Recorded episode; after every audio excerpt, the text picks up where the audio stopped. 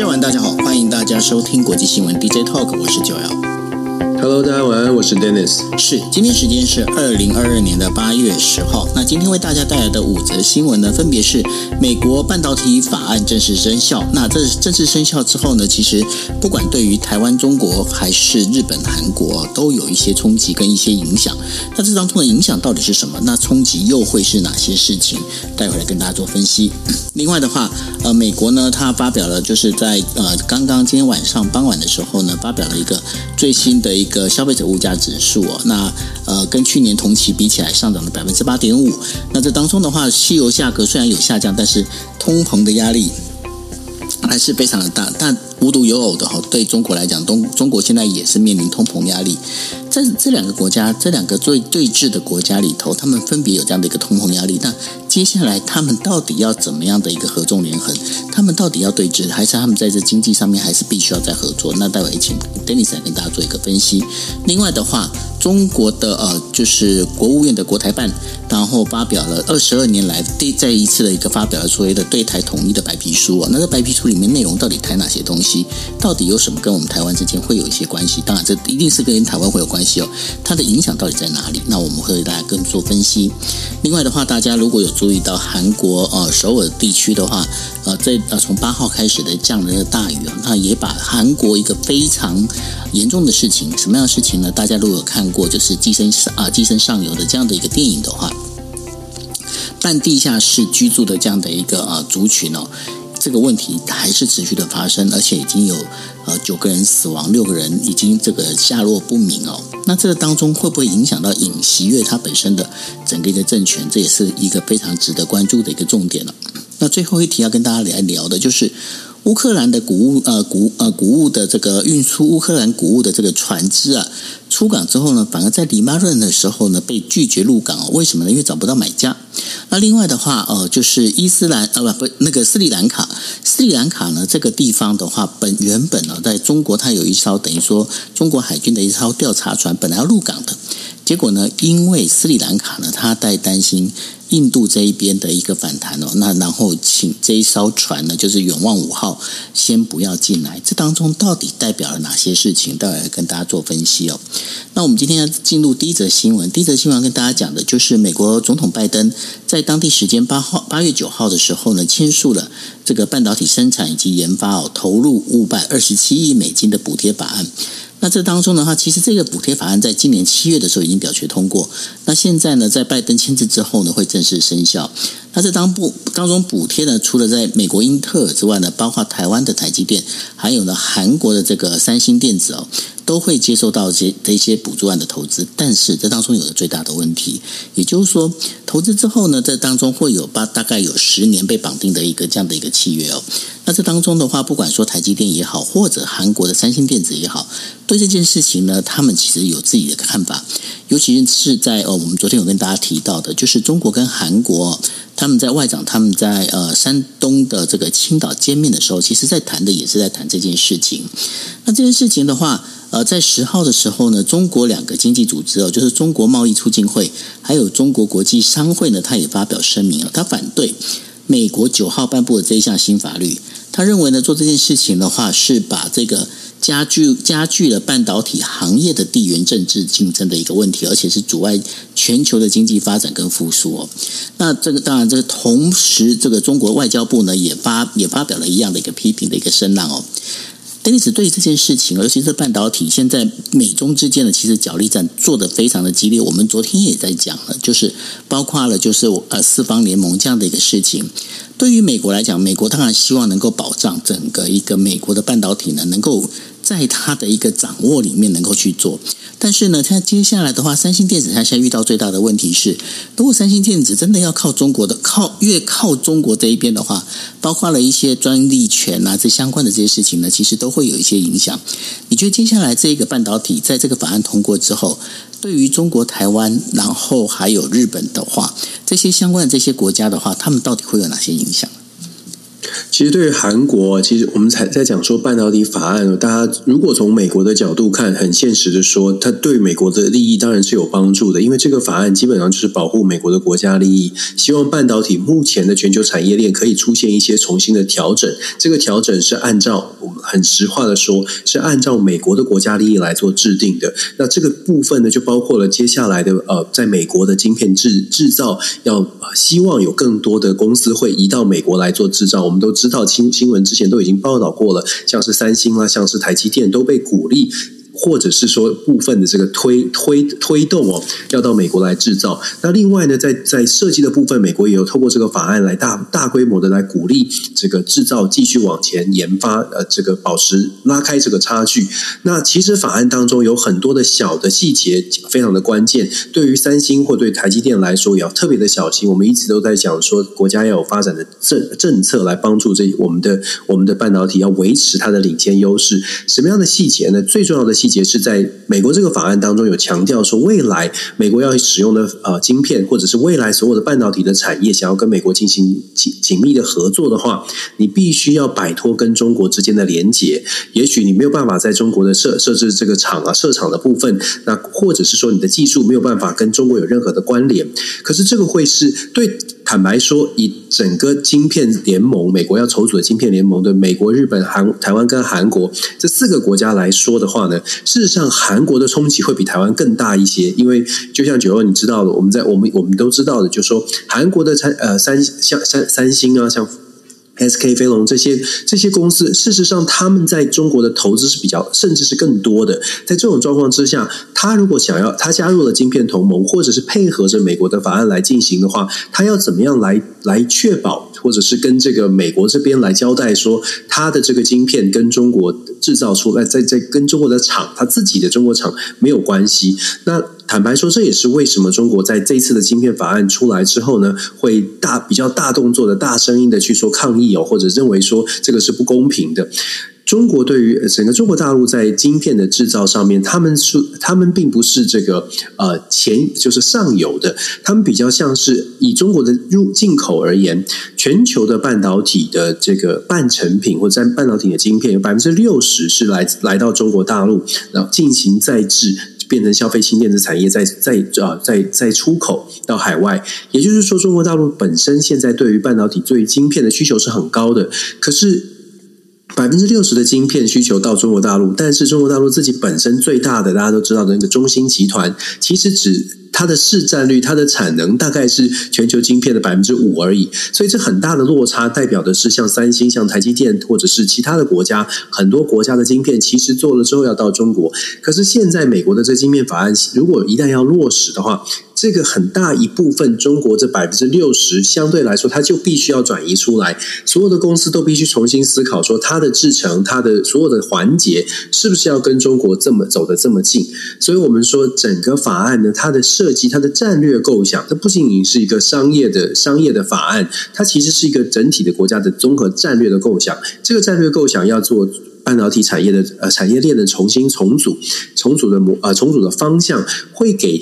晶片盟国的这些国家都带来各自的压力。那当然，我们说了最难配合的或者压力最大的恐怕是韩国，因为他们现在的布局，之前的布局是站在韩国可以在中美之间保持一个中间的状态哦。但是美方的这个晶片法案其实就是希望韩国往美国去靠拢。可是中方现在也要拉住韩国，所以我们看昨天的这个外长会议之后，中方强调的韩国的三步政策，还特别去强调一个。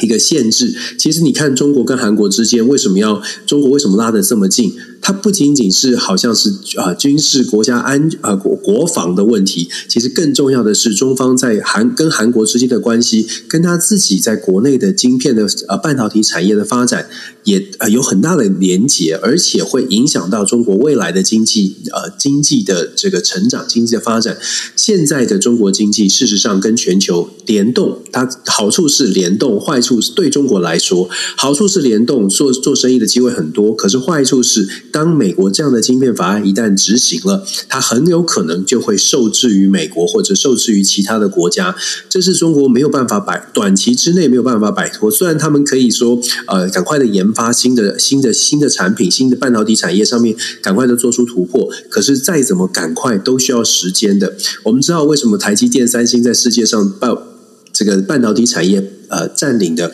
很重要的地位，因为在技术上面，我们的台积电、我们的三星，事实上确实领先中国。到目前为止，仍然很客观的说，领先中国好几年之远哦。在这个这个距离，并不是说今天有一个有一个谁有某挖角了谁，或者某一个科学家发展了什么事情，就可以马上的帮助中国啊、在半导体的科技上面突飞突飞猛进。所以这也可以想象，为什么中方会有比较大的动作，或者是比中方必须要要赶快思考怎么。样在晶片上面能够能够不要损失太大？不过美国这一招呢，或者拜登的这个呃晶片法案，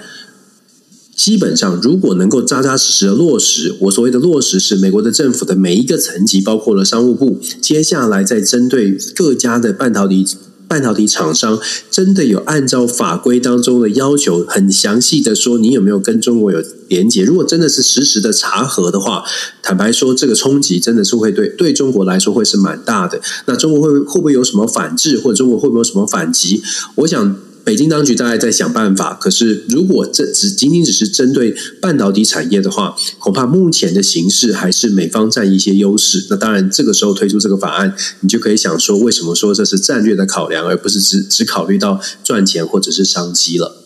的确哦，因为呃，在我们在讲说呃美中之间的这样的一个呃对峙的一个情势升高啊，跟我们在今年年初的时候在看。不管是乌俄战争也好，或者是美国跟俄罗斯之间的这样的一个呃对峙的一个冲突之中啊，它其实最大的问题在哪里？最大的问题其实在于美中之间，他们其实不是只有军事上面的这样的一个问题而已，其实他们在经济上的这个牵动啊，跟那个牵连性啊，其实是相当的高。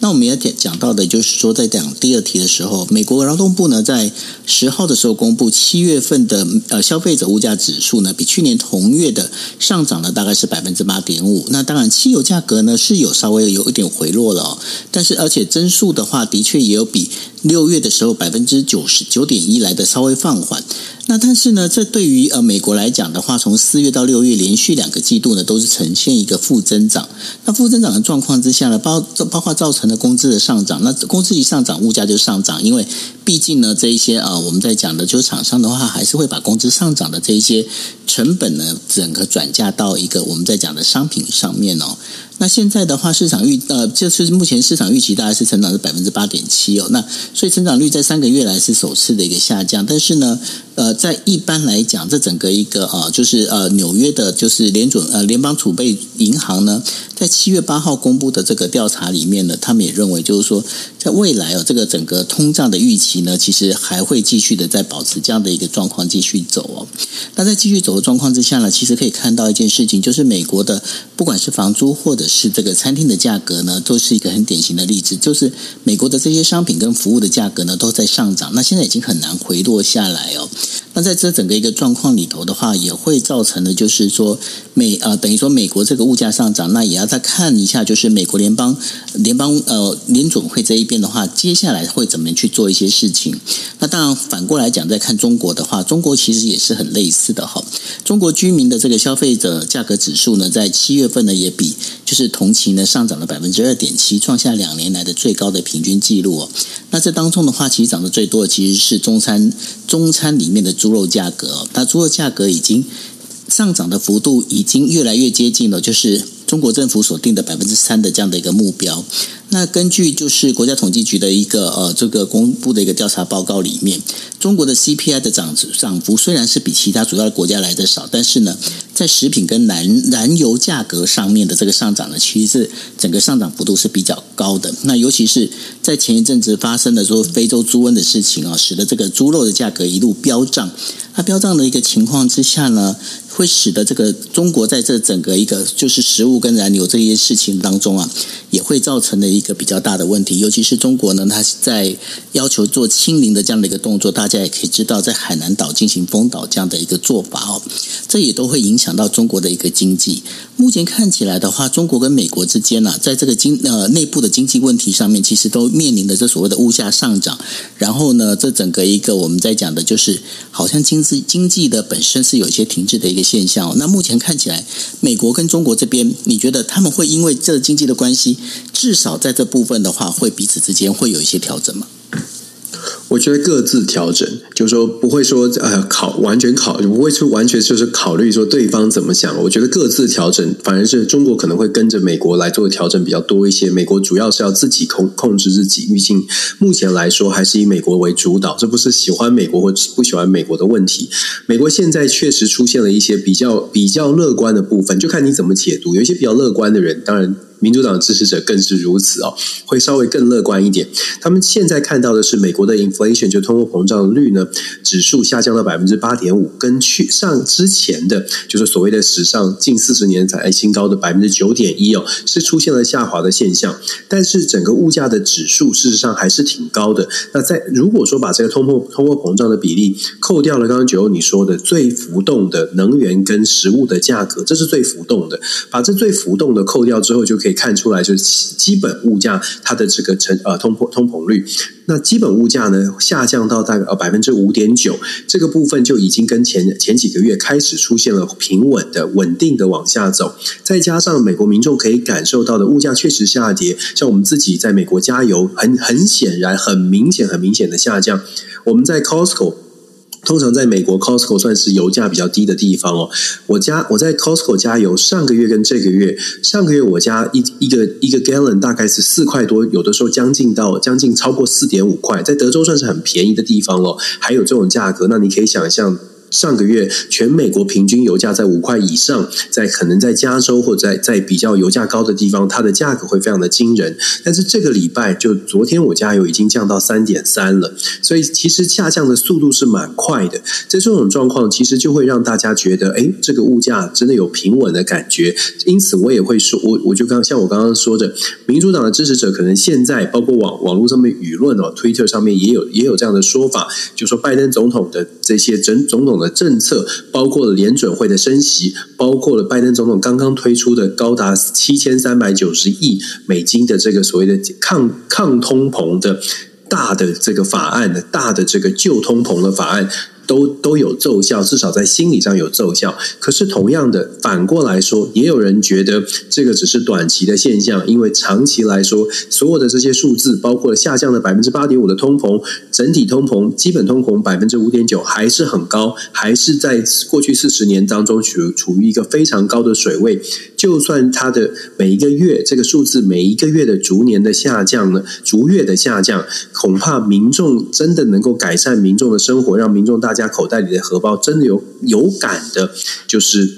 呃钱变得比较大，可能还要花一段时间。所以很多人会说，尤其是反对民主党政府的人会说，这个是缓不济急，而且很有可能不是拜登的原因啊，就是是这整个整个市场大家比较冷静下来，然后整个国际的因素。简单来说，在美国目前还没有完全的摆脱前面通这个通货膨胀或者是经济停滞的这种担忧，所以。以这种数字来看，很显然的，未来的联准会恐怕还会继续采取升息的措施哦，因为联准会。之前喊出来的，或者是目设定的目标，是要回到在呃这个高涨的通膨之前的这个预期通膨，大概就是百分之二左右。所以你看百分之百百分之八点五到百分之二，或者是以基础通膨百分之五点九到百分之二，其实都有很大都有差距。所以我们可以想象的是，联准会还会继续的努力。那美国也还需要还需要一段时间，才真的能够看得出来，是不是未来的通膨压力已经完全取消。但是至少。这个月比上个月看起来是乐观一些。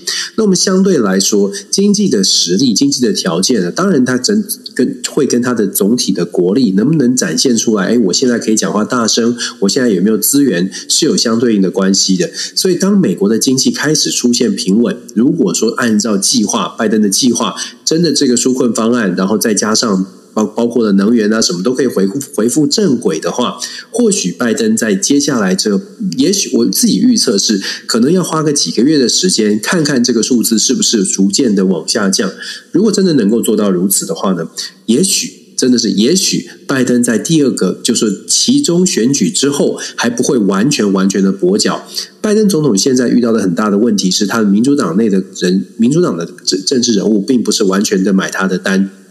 那跟他的民调有关，可他的民调跟经济表现有关，这也是为什么我说，如果说其中选举之后预期民主党不会过半，拜登本来就有在政治上他的这个影响力或政治上的支持力、支持的力道下降的危危险。那么经济如果真的能够让他稳定下来，或许这个。政治上的影响力或政治上跛脚的这个比例呢，会稍微稍微低一点，让他在接下来的后面的两年还可以稍微的推动一些政策。如果说连经济也没有办法。按照这个曙光往前去有改善的话，那么拜登的影响力恐怕在第二第二个就是后面的这两年会更更加的薄弱。所以对拜登来说，现在刚刚通过的这个礼拜通过的这个抗通膨法案确实是非常重要，晶片法案也非常重要。如果这些都能落实，我要一直在强调都能落实，因为美国有很多的法案。推出了有了法案，但是执行执行的部分并没有那么的有效率哦，所以接下来就看法案通过了能不能落实。那中国的部分呢也是如此。如果美国的经济出现了好转，事实上对中国而言不会，就是可能如果中国只是想做生意，我们一直在说为什么中美之间的竞争。如果中国只是想做生意，只是想要安居乐业，稳稳的当第二名，没有想要挑战任何的世界的呃挑战美国的话，事实上美国的经济的经济。的好转对中国只单纯经济来说不会是完全的坏事，但是因为是中美竞争，所以美国的经济现在是压着中国做跟对中国进行压制哦，所以现在的美国经济往往往前面进前进呢，其实中国反而变成了压力比较大。我们刚刚说的晶片法案等等，所以现在中国的经济会比较大。那对于习近平而言，他要进入到政治上面稳定的第三第三任期，怎么样来改善中国的经济，让中国的经济没有感觉好像有一个罩顶的一个罩子。这是习近平很大的挑，很大很大的挑战。我必须要强调，因为他们毕竟不是透过透过这个选举制度选出来的这个政治人物。虽然中国大陆朋友可能会觉得，哎，我们也有一定的制度，可是对于中共中央，也就是北京当局来说，如果是民生问题没有办法好好的处理，事实上他的政权也会开始出现一些危机哦。至少民众如果民怨起来的话，也是挺麻烦的。所以，我们继续观察现在的中美的交锋，再看。啊，中美双中美两边的经济经济表现，其实你会看到不一样的一个 pattern。美国的经济变好，拜登的实力可能会上升，至少影响力会上升。当然没有办法变超级受受受欢迎，但是至少是减少一点跛脚的可能性或比例。那中方的部分呢？美国的经济上升，事实上中国的经济其实压力恐怕会也会变，反而会变大。中国压力变大的时候，习近平要用什么样的手段、什么样的方法来确保他的政权是稳固的？这些都是夹在美中之间的台湾或者是亚太地区的其他国家都要去思考的问题。还是要还是要强调。对国家的发展必须长期的从长计议，而不是看到某一个消息就赶快来呃找一个简短的解决方法。现在台湾面对的问题是要思考五年、十年甚至更长远的计划，对台湾才是比较好的。你刚刚在讲，就是说中国现在内部最重要的事情还是属于经济哦，让我想到以前曾经听过一个呃历史老师讲了一句话，我觉得还蛮有意思的。他说：“你知道，在中国，就是中国跟呃欧洲、欧美啊最大问题，他们发生战争的这个原因其实不太一样。在欧洲的话，比较容易发生的就是属于宗教战争，因为为了宗教之间呢，大家彼此不管是十字军东征也好等等之类的哈。然后在中国的话，几乎不会因为宗教发生战争，然后反而。”都是因为啊，人民如果没有吃饱，没有吃没有吃的没有吃饱，然后生活有问题的话，就会发动一些包括农民起义啊，从陈胜吴广啦，然后太平天国啦，甚至你还谈到就是说毛泽东发起的国共内战啊之类的哈，这东西的话，所以我发现对中国人来讲，吃饱这件事情好像很重要哈。是，其实华人就是说，这如果我们讲严严格来说，华人文化非常的务实，这个是在中国或在台湾都很很很清楚的一个 pat，就是很清楚的一个情况，就是我们都非常务实，所以这这有点延伸了。但是我必须说，像在台湾，像做选举啊，做做选举研究，我们每一次屡试不爽的是你。真的最最终归根结底都是生活到底就是有没有受到影响？怎么样的什么样的事情会影响我们的生活？当然，两岸关系对台湾的选举也很重要。可是，呃，两岸关系这个话题，因为时间很久了，它当然有这个感感动的效果，但是最终还是恐怕还是这个经济的条件哦，也会影响大家蛮深的。的确，那这这接下来我们就要跟大家来聊的，就是说，虽然呢，中国解放军呢在呃今天的话，应该是对，现在还是今天，对，没错，啊，那已经昨天了，对，然后呢，宣布了就是说，呃，在呃在军演的部分的话，已经就是。非常完美打括号的一个成功哦，但是呢，在呃十号的时候，其实中国政府呢也发布了另外一个，就是二十二年来以来再一次的一个白皮书，它题名叫做呢“台湾问题与新时代中国的统一事业”。它表达了中国政府啊在台湾问题上的一个立场。那然后这当中在文中里面呢，他认为啊，就是台湾执政党呢，他现在正在跟美国合作，加强其走向独立的运动。然后呢，他们呃就是在文里面也提到了，就是说强调统一才是解决台湾问题。的最好的方法，那同时呢，他又再次提到了就是五力统一的这样的一个可能性。那关于呢台湾的部分的话，中方他其实是强烈反对，就是美国众议院院呃议长呢，就是呃裴洛西，然后在二号的时候，八月二号的时候来台湾访问了。所以白皮书他发表的时候，其实也是为了体现了就是中国共产党和人民追求祖国的。就是统一的这样的一个坚定的立场跟决心哦，那所以呢，在这整个一个白皮书里面，其实可以看得出来哦，它跟二十二年前的这个白皮书当中哦。其实比起来的话，没有差太多。那内容其实非常的相似，但是比较多的部分反而是多了对美国的这个批评呢，其实增加很多。尤其是指出了，就是说美国虽然没有表态支持台独呢，但是在实际上呢，却走反方向哦。那对于这件事情的话，其实中国表达了非常大的一个不满。那但是呢，在这整个一个呃，就是整个发表这个白皮书。因此看起来这份白皮书呢，最主要的它好像不是给台湾看的，它反而好像是给美国看的。那你认为，呃，在国台办发表这个台皮呃白皮书，它这个目的，尤其在这个时间点上，它最主要的一个想法是什么呢？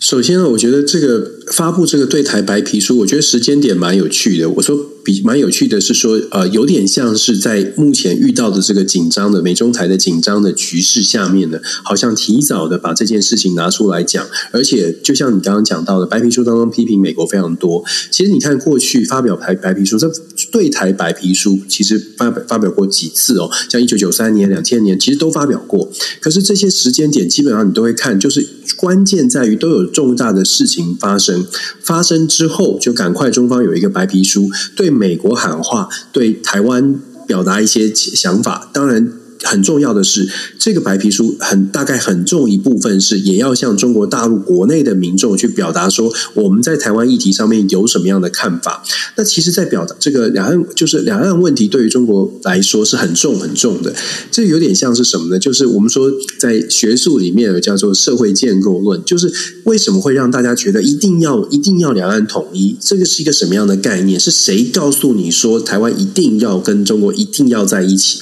到底是谁让？中国大陆的朋友从小到大都觉得是如此，就像我们在早一点在台湾的那个年代，甚至我们的父执辈，他在心里面会一定要、一定要，就是两岸统一。我不知道九欧，你知不知道？就是我，我不知道你的你的年代到底念的是什么？没有啊。但是你如果真的要讲的话，我就是我经常在讲一个很有趣的故事嘛，就是是当时蒋介石到台湾的时候，他就喊出口号嘛，他喊的口号就是呃。一年一年准备两哎，一年准备，然后两年成呃嘛两啊，一年准备对，然后呃三年三年呃就是反攻，五年成功嘛。那然后呢，就是因为这样子，然后很多老兵他们就想说，好没关系，那我们就好，我们就是稍微待一下，反正我们准备要再回家了。那这后来的话，不是造成了很多我们在讲的有些呃改造一些眷村啊，然后就是有一些房子啊等等之类，就是变这样出来的啦。对啊，其实我们的概念或者我们的认知，不管对国家对整个制度的认知，都是从小就是慢慢形塑起来的。那只是说，在这个过程当中，你的人你的人生的政治意识形态的过程当中，有没有出现一些转折，做对对你做成一些改变？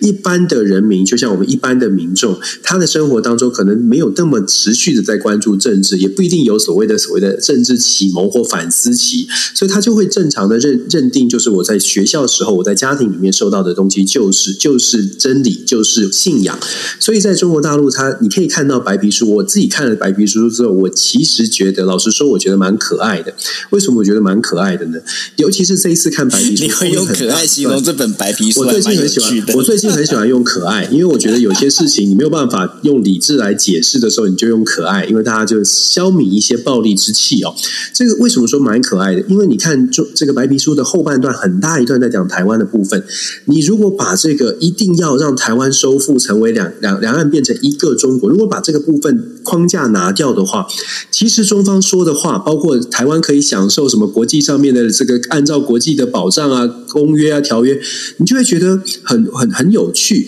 就说，你这样的说法，基本上就是，我们就想象中国如果放手让台湾成为新加坡。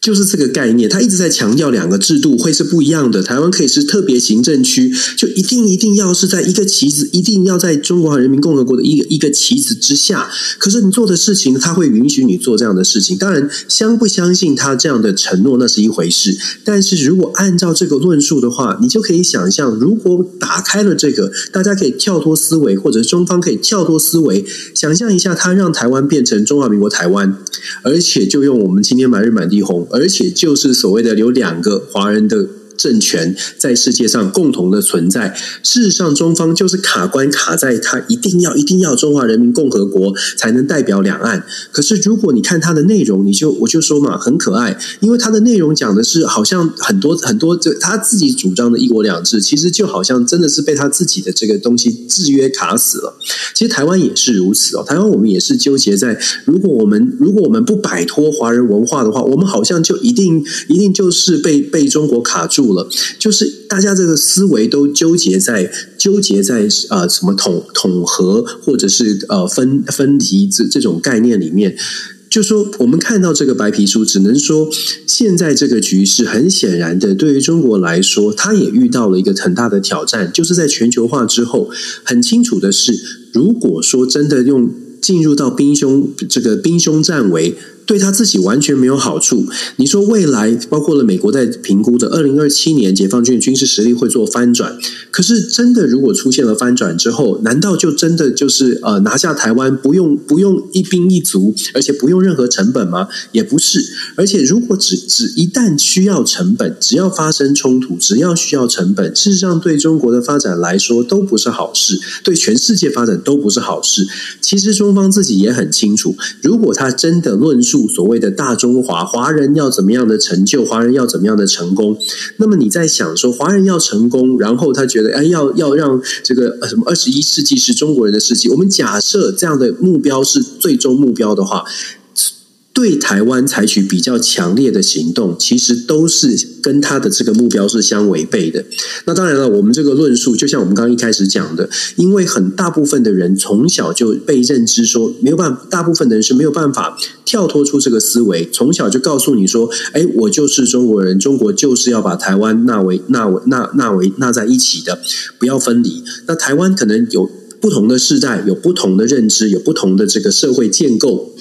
脑袋里面的这个城市安装的不一样，所以在台湾呢，我们出现了比较大的这个冲突，尤其是世代之间的认同的冲突。所以各自哦，其实两岸各自对于未来有不同的想象，而且不同的族群还有更复杂的想象。因此，我们在解读两岸关系的时候，可能要更加的去思考说，总真真的是把所有的因素纳在其中。那我我自己会觉得，其实台湾有比较，嗯，台湾可以有更多的反思，更多的思考，因为我们可以。更多的激荡，有不同的意见，可以更多的激荡。如果说激荡出来有一个比较比较好的这个呃思考，或者好的比较好比较好的策略吧，或许或许对于台湾来说，我们一直在强调的国事会议，一直在强调台湾自己要有一个共识。这个共识怎么样能够让台湾生存，是台湾可以做的。那中国大陆方面呢？可能中国大陆的网友也必须要发展，就是扮演部分的角色哦。一直来，一直以来，所谓的所谓的中国的公民社会能够扮演什么角色？现在的习近平他的主张是不是符合整个公整个中国大中国大陆社会的期待？老实说，我们不能做民调，我们在中国没有办法做民调，所所以每次我们看到的这些数字，包括了中国国内的人，全部都希望可以武统台湾，类似这样的论述，或者全部都希望什么赶快赶快两岸统一。真的是这样吗？老实说，我有一个问号，因为包括我自己接呃来自就是从中国大陆来的同学呃学生，或中国大陆来的这些学者学者老师们，他们其实并没有这种这种想法。就是说，两岸和和平和平相处是最好的，这是对他们来说，大部分人传递出来的想法是这样。但是政府方面强调的是国族主义，强调的是两岸一定要怎么做。所以，我觉得整个两岸的关系，只只能说我们希望它能够有和平的解决方法。那现在的北京当局，当然他的这个。这个白皮书现在提出来，我说了，关键是时间点。这个时间点对他来说，他可能也感受到了部分的压力，所以在这个时间点，相对来说是稍微提早一点提出来。他大概可以在习近平第三任稳定了之后提出来，而且可以提得很强势。可是老实说，你看这个白皮书，你没有看到非常强势，骂美国有，可是对台湾并没有这么的强势，只有针对所谓他他。很讨厌的所谓的台独的主张哦，可是你说他对台湾有没有非常强势呢？我个人的解读会认为，他对台湾是一直在强调，放心放心，如果如果两岸和平。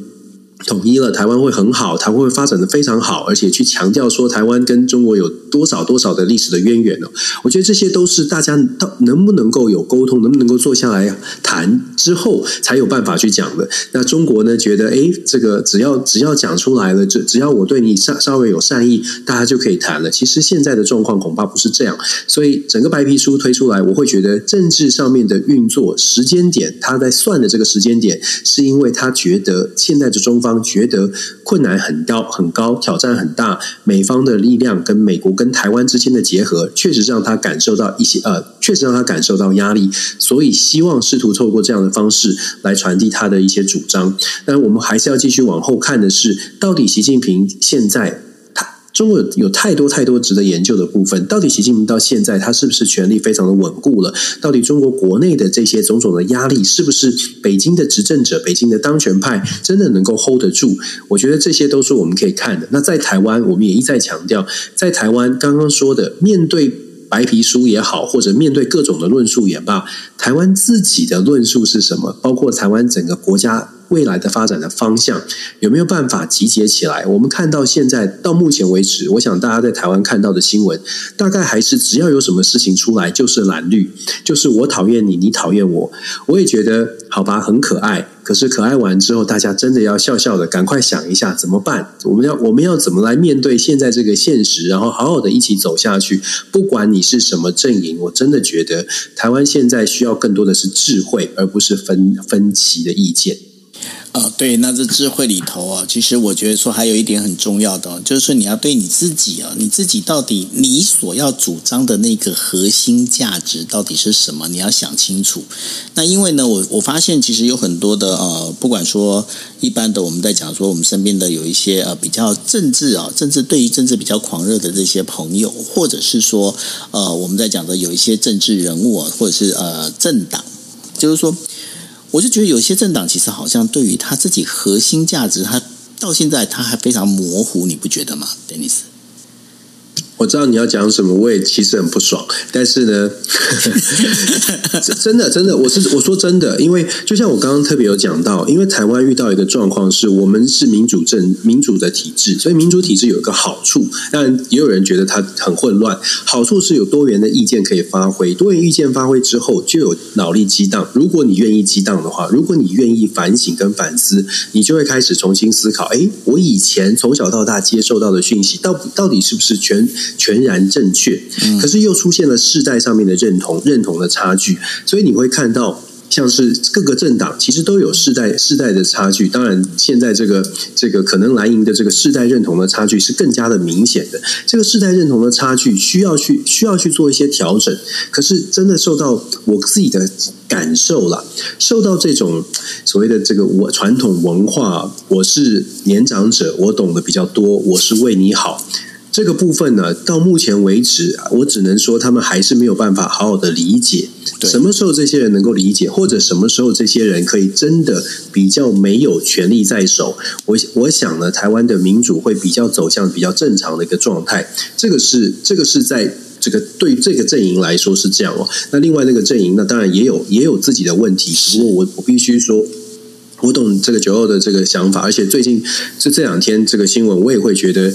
时间点很奇怪，然后做的事情或者是他们的这些论述，都真的会让让人家觉得是不是跟台湾的主流民意有一有些脱节？如果你真的觉得台湾主流民意会听你讲话的话，你是不是先要自己要想着想着试图跟主流民意先沟通，再来决定你做的事情是不是你说的是好就是好？大家会不会这样认同？我想大概。就是我们现在遇到的很大的状况。是啊，因为呃，其实这样呃，这一次的话，包括日本媒体也介绍，也讲了很多，就是关于这个整个，老实讲是非常突兀的这件事情哦。所以说，呃，不知道，我觉得，我觉得这还是很希望啦。我我一直认为，就是所谓的民主政治，它是应该是一个两个政党的一个良性竞争。那因为呢，政党它也是就民主政治里头，我觉得最好的民主政治就是应该。在不管说你今天是执政党也好，你是在野党也好，其实你本身你可以去能够有监督跟制衡的这样的一个效果，这样的一个民主政治才是一个真正我们在讲是一个理想的一个民主政治。那如果没有这样做的话，你自己没有办法没有办法有拥有那么多的一个主流民意的话。其实，老实讲，对于执政党来说，也并不是一件非常好的事情，因为执政党很可能就是因为会因为这样子走上走上了偏锋。其实，你在看像日本，日本他们的政党其实就有这样的一个感觉。那为什么是包括了这一次？呃，日本他们就是因为统一教会的这件事情哦，那自民党内他们必须要清，可是发现一件事情。好像清不干净，清不干净的原因，其实最主要的就是因为统一教会跟这个日本的自民党呢，它的一个结合真的非常的深。那非常深的一个状况之下，当然我们必须要讲宗教信仰这件事情。其实我我觉得这是人人每个人的自由，但是当宗教跟政治扯上关系之后，其实就会造成一个很大的一个一个问题。那再加上日本的在野党真的非常的弱，那非常弱的情况之下，其实老实讲，虽然说呃现在呃。整个我们在讲说日本，它现在其实对台湾其实相对的是比较好的，但是也必须要讲的是，呃，日日本之所以会跟台湾的关系保持一个比较好的一个状况，其实最主要也是因为他发现中国的威胁越来越大。那所以呢，在我们就过去经常在提的一件事情，就是说整个全球的政治，为什么我们跟大家在讲国际新闻的最主要原因也在这里。全球政治里面不是靠就是说你兄我长，或者是我们是好朋友这样的一个。感情就能够去确定，而是彼彼此之间有没有什么样利益可以彼此之间满足，然后彼此之间交换，然后或者是一加一可以大于二，用这样的方式。所以说，每个人其实都在拿利益来谈来谈判，对吗？没错啊，就是就是就是要看要要了解大家大家想到底想要什么。我觉得现在有。我有看到一些一些评论啦，其实我我想大家听得懂的，大家知道我们在讲什么事件了。我看我们都我们都不愿意去直接讲很明白。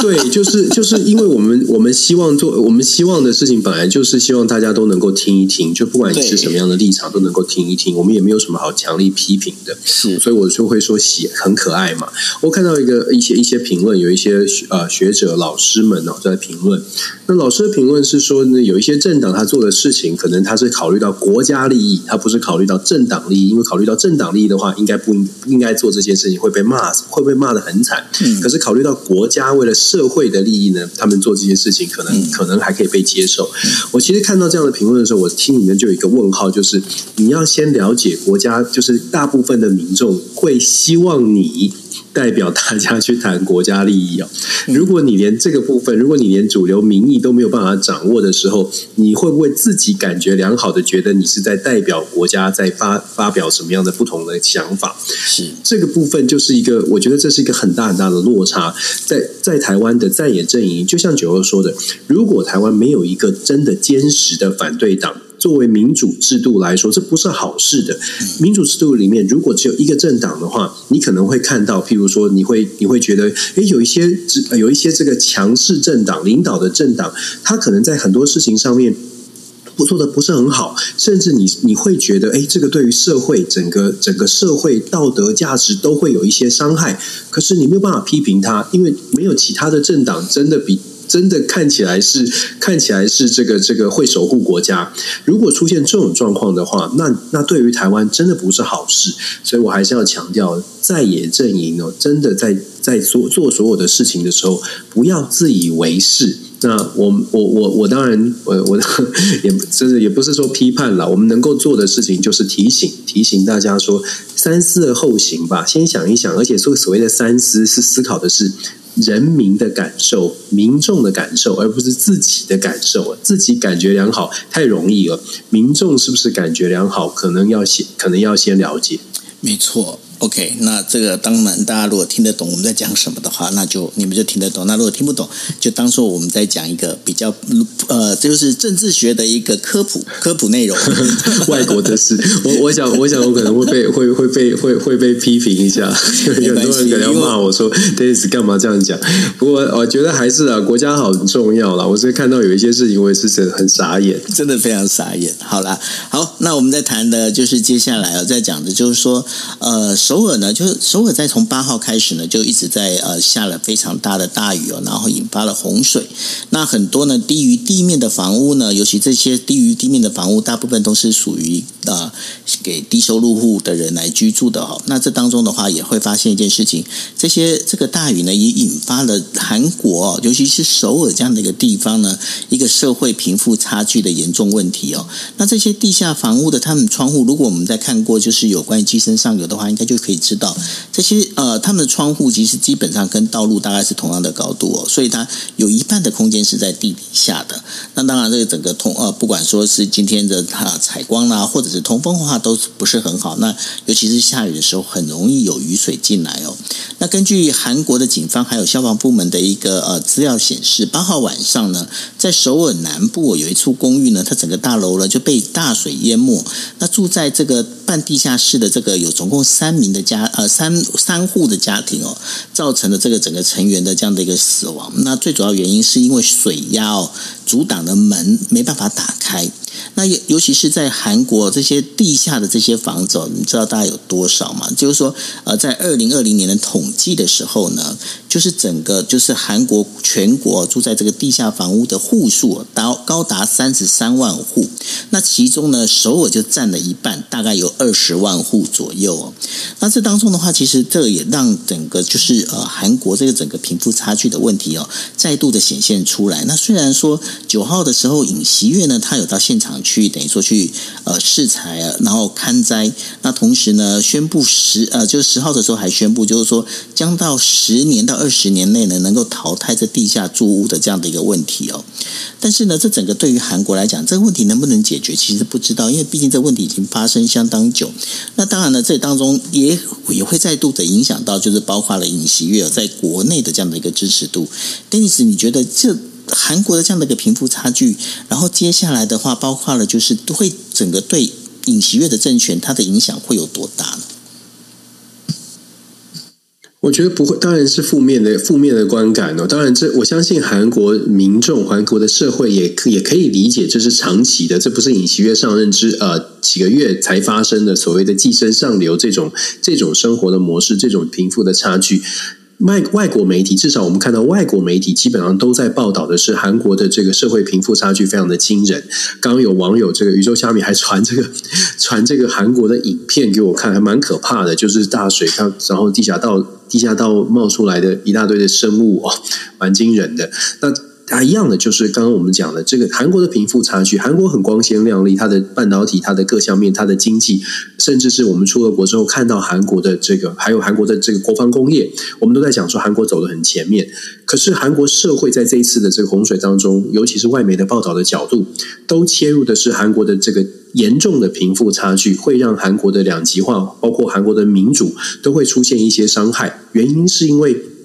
当你的生活，当你的生活。让你觉得你是没有没有办法有反转的机会，这个底层的民众呢，他看到的生活是没有办法有有有有。有希望的，他对于政治可能漠不关心，可能走得非常的极呃非常的极端，这是韩对韩国的民主来说并不是好事。我们也确确实实已经看到了，现在韩国的两极化，两极化的民主，尹锡悦的上台，我们说了好多次了，尹锡悦的上台胜率胜赢的这个票不到百分之一，他上任之后，他自己的所有所有的政策，你说他走得很极端吗？走极端亲美，极端走很偏锋，然后拉近跟日本的关系。老实说，他也没有完全的非常的极端。但是他的民调呢就很快的往下滑，当然跟他自己执政党内有一些是呃有一些声势呃有一些出出一些状况有关。可是韩国的这个民调，总统上任几个月，他的民调从百分之五十几快速的滑到百分之二十几，这是非常不不寻常的现象。这个不寻常的现象，百分之三十的人一下子就对他完全没有信心，这代表了韩国的社会结构，尤其是对于民主的认知以及对于政治人物的不信任感是极高极高的。这个极高的不信任感，接短期之内可能还会勉强的，因为制度还是维持在这里，而且朝小野大，朝呃。这个朝小野大的情况是，民意机构大概声声势会比较大，还有一个稳定的力量。我们再继续发展下去，我们快也许会在韩国看见的事情是，民众会越来越因为贫富差距，因为经济没有翻转，民众会越来越不相信政治，越来越不相信这个体制，不相信这个体制。我就像我说的，短期呢，可能还有一些政党，还有一些还有一些政党，大概他的这个票数，他的席次够多。可是，一旦韩国继续这样的发展，变成甚至是有比较多的党，呃，都通通出来抓到一个议题，让部分的选民支持，从本来的比较大的集团式的两党或者是两三个党的竞争，变成更多的党的竞争的时候。韩国的贫富差距，韩国的社会问题就会通通的浮现上来，就会变成韩国，韩国接下来未来的韩国的民主会遇到的挑战，会可能比我们想象还要多得多。因为财阀本来现在就已经控制了韩国，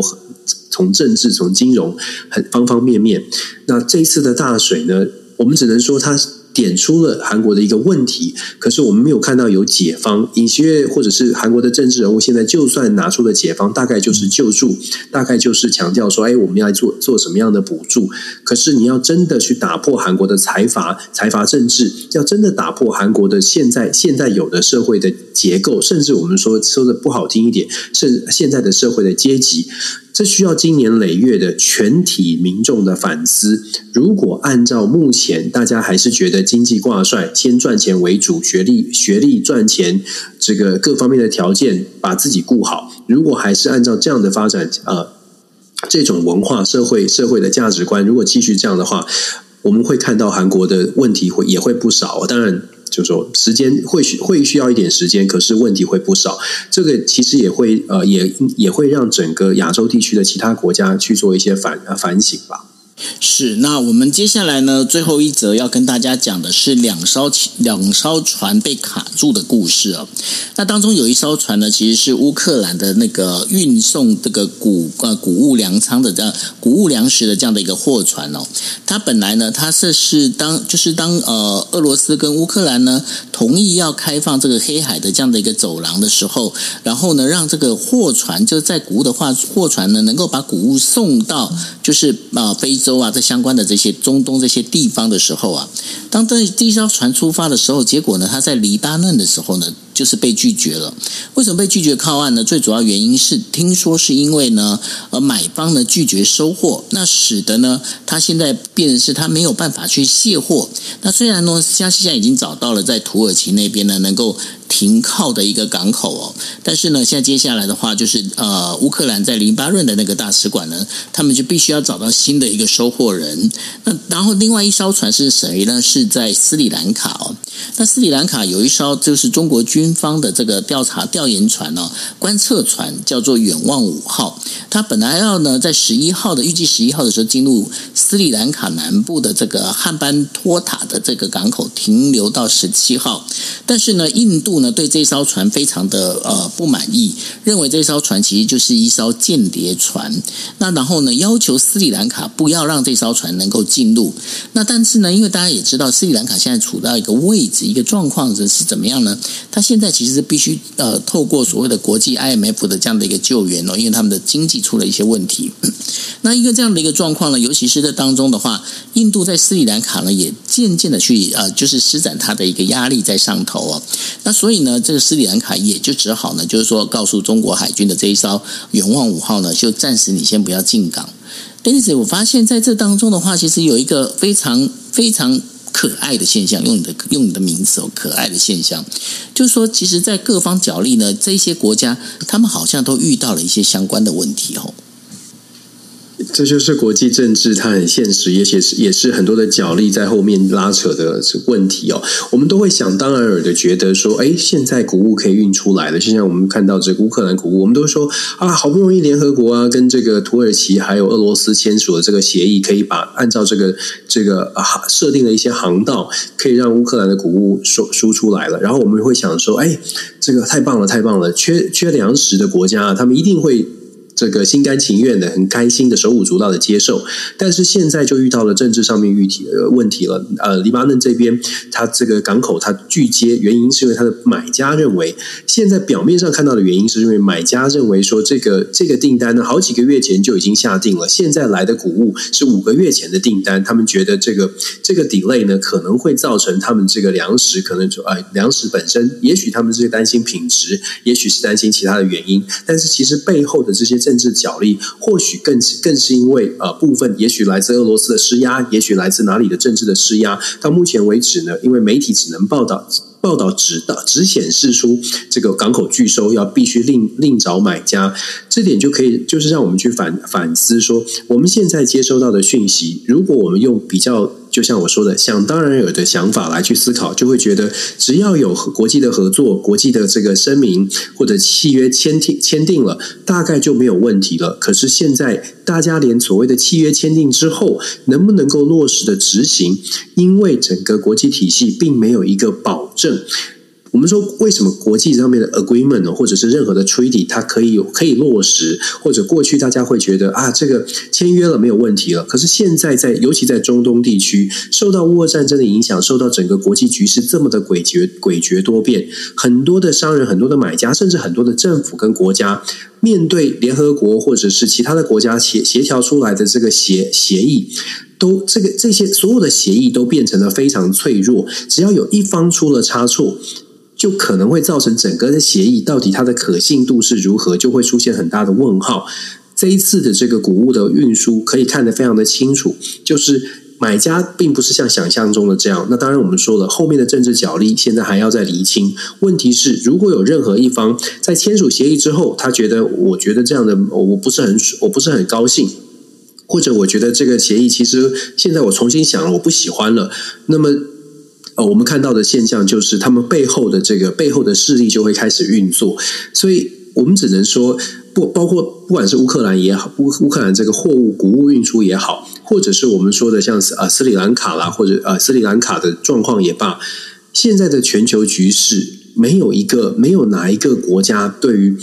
甚至是已经签订的协议，真的有呃非常百分之百的信心说，哎，我们得到了援助了，我们得到了保证了。那目目前看起来，所有的协议协约都变成很都变成啊、很脆弱。那在这种情况之下，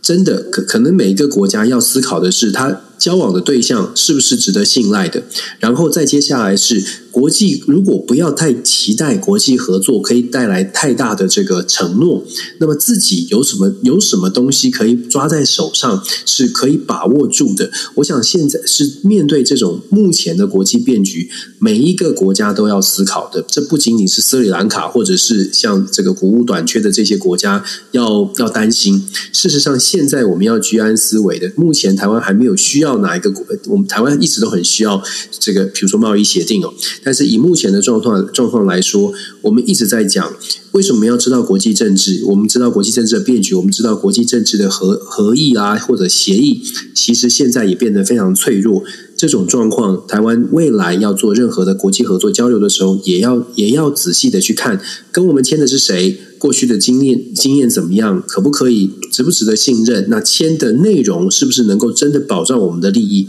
这是我们在看到其他国家面临到这些挫折跟挑战的时候，我们可以学的。那至于说这些国家面临的挫折、这些挑战，老实说也很现实，讲的也很不好听，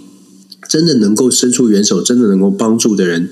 还真的没有，还真的，还真的，还还真的很难很难看到有什么样的国家现在还有这样的实力，说我来跳出来，我来帮忙，我来力挺你。现在的状况就是，嗯，我就像我们所说的，国际进入了一个多极的体系之后，各呃各国自扫门前雪，照顾好自己的这种迹象跟趋势会越来越明显。台湾在在在此趋势当中，也要想想尽办法的守住自己的利益。对，那这就是我们为大家带来的五则新闻。不过最后的话，我要问一下 Dennis，你今天有没有看大谷翔平他的那个？有啊，我一直都有发了，我每天都有看，就是他的那个最新的进度啊，他，他很强啊，他今天很酷哎，他他已经那个就是打都达到了那个就是一百就一九一八年的时候，棒球之神贝鲁斯他所缔造的这个投打双十的一个记录哎。对啊，他这就是他就是一个很很怪怪物的一个一个运动选手，非常神奇啊！又能投又能打，然后你知道他，我很期待可以去看他现场。听说他现在他的那个他个人的那个应该是怎么讲公仔啊？现在呃已经缺货了耶。我我相信啊，因为他是他真的是掀起了美国，应该是棒球迷大概每每个人都会追追逐他吧。对啊，那你这边的话，美国那边他现在已经有在卖公仔了。因为我现在看日本的报道是说，他们现在公仔都卖一对的。为什么？就是因为他是头打等于二刀流嘛，所以呢，对，他卖一对就是有他当投手，然后有当他就是当打击手这样子，两个这样子配成一对，这种东西好像现在是还蛮火的。对啊，我他非常的受欢迎了。其实，其实我我觉得你讲到大谷，我就想到，其实像像这样的非常杰出的这种日日籍的选手，他对于。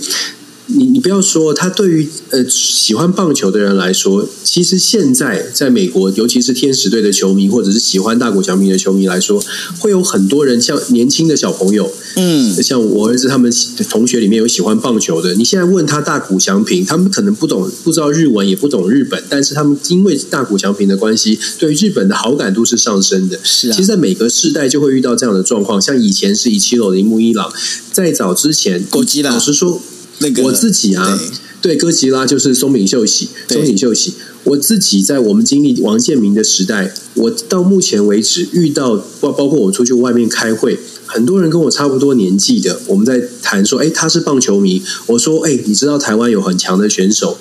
很多人会直接告诉我说，尤其他们从东岸来，他就说，哦，旺，我知道旺，他以前很强。就说这个。这些这些你不要想，就是我会常常觉得说，其实台湾的运动，我自己也一直在想要做。台湾的运动选手，其实真的应该要把他们多多的让他们发光发热上舞上国际的舞台，因为这是没有政治，然后却他的影响力是无远佛界的到社会的层次哦。这种是真的最好的国民外交的这个代表代表，我觉得这是。这是这也许是台湾要重新就从另外一个角度来想，我们为什么要推让让我们的学童或者让我们的运动的绩优的呃选手要去多重视他们，因为他们所扮演的，他们可以让台湾被听见、被看见的，远远比你这个这个政治人物出去出访来的有效。因为政治人物出访，顶多让华府的人看见，顶多让政治人物看见。可是，一个大谷翔平，全美国的棒球迷，谁谁会忽视他？这么强大的一个力量，过去的郭宏志在洛杉矶也有影响力，在这个这个这个王建民在纽约也有影响力。我们就想象，如果大谷翔平是一个台湾人，你想想看，现在的台湾国旗不知道多少次在大联盟的各地舞台都已经上上这个这个播送过了。是真的，就是说我们希望啦，希望我们出一个这个。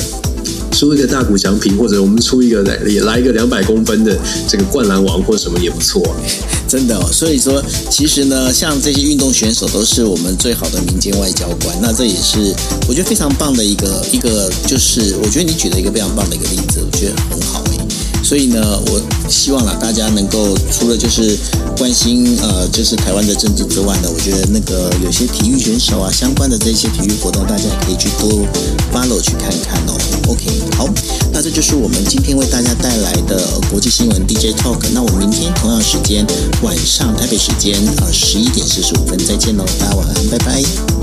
大家晚安，拜拜。